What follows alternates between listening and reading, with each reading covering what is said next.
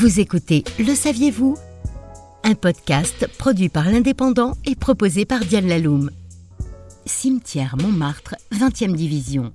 À côté des sépultures d'Hector Berlioz et d'Émile Zola trône le caveau des Sansons.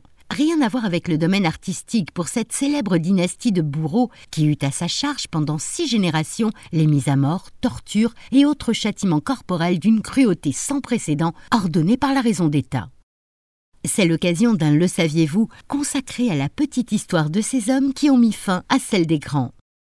Né à la fin du règne de Louis XIII, Charles est le premier Samson à tenir un rôle d'exécuteur contre son gré. Porté sur les plaisirs de la chair, cet Apollon en herbe succombe au charme d'une certaine Marguerite qui devient alors sa maîtresse. Les conséquences de cette incartade allaient lourdement peser sur sa généalogie future. Quand le père de la jouvencelle, Pierre Joenne, bourreau de son état, apprend la liaison, il oblige le jeune homme à épouser sa fille et par extension à perpétrer la tradition familiale en devenant bourreau à son tour. Acculé à sa destinée, l'officier normand, tout d'abord réticent, fera contre mauvaise fortune bon cœur et gravira les échelons de la profession. Son fils Charles II, puis son petit-fils Charles Jean-Baptiste prendront son relais au pied de l'échafaud avant que son arrière-petit-fils Charles-Henri, le plus connu d'entre eux, ne s'engage à son tour en tant que bourreau malgré son aversion pour la profession familiale.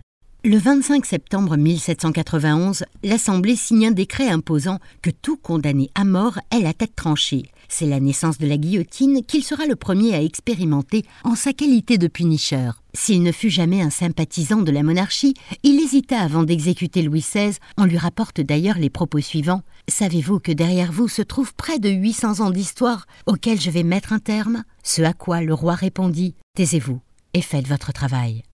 En moins de trois ans, plus de 2700 têtes tomberont dans le panier du grand Samson, et pas des moindres. Marie-Antoinette, Charlotte Corday, Danton, Camille Desmoulins, Robespierre, Saint-Just, et bien d'autres chefs tout aussi célèbres. Bien que l'avènement de la guillotine lui apportât une renommée certaine, il ne fut pas au goût de ses finances. On retrouve une doléance redondante qu'il adressait régulièrement au ministère.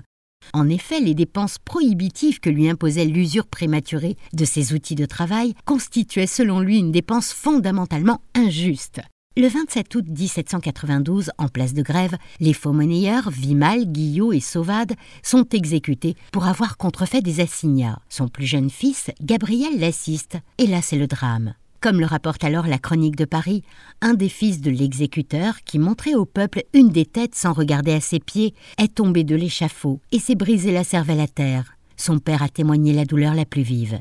Et oui, il s'agit bien d'un scoop, car c'est la seule et unique fois qu'on aura vu pleurer le grand Samson lors d'une exécution. Le dernier bourreau de la dynastie fut Henri Clément Sanson. Seuls 18 condamnés passeront sous le couteau de sa guillotine. Henri Clément s'ennuie. Il fréquente assidûment les casinos. En 1847, pour régler ses dettes, il met en gage la guillotine, que l'État devra d'ailleurs racheter pour exécuter un condamné. Après cet événement, et aussi parce que ses mœurs homosexuelles n'étaient pas du goût du nouveau ministre de la Justice, il fut démis de ses fonctions. La dynastie de Bourreau-Sanson s'éteignit à jamais. C'était Le saviez-vous Un podcast produit par l'Indépendant et proposé par Diane Laloum.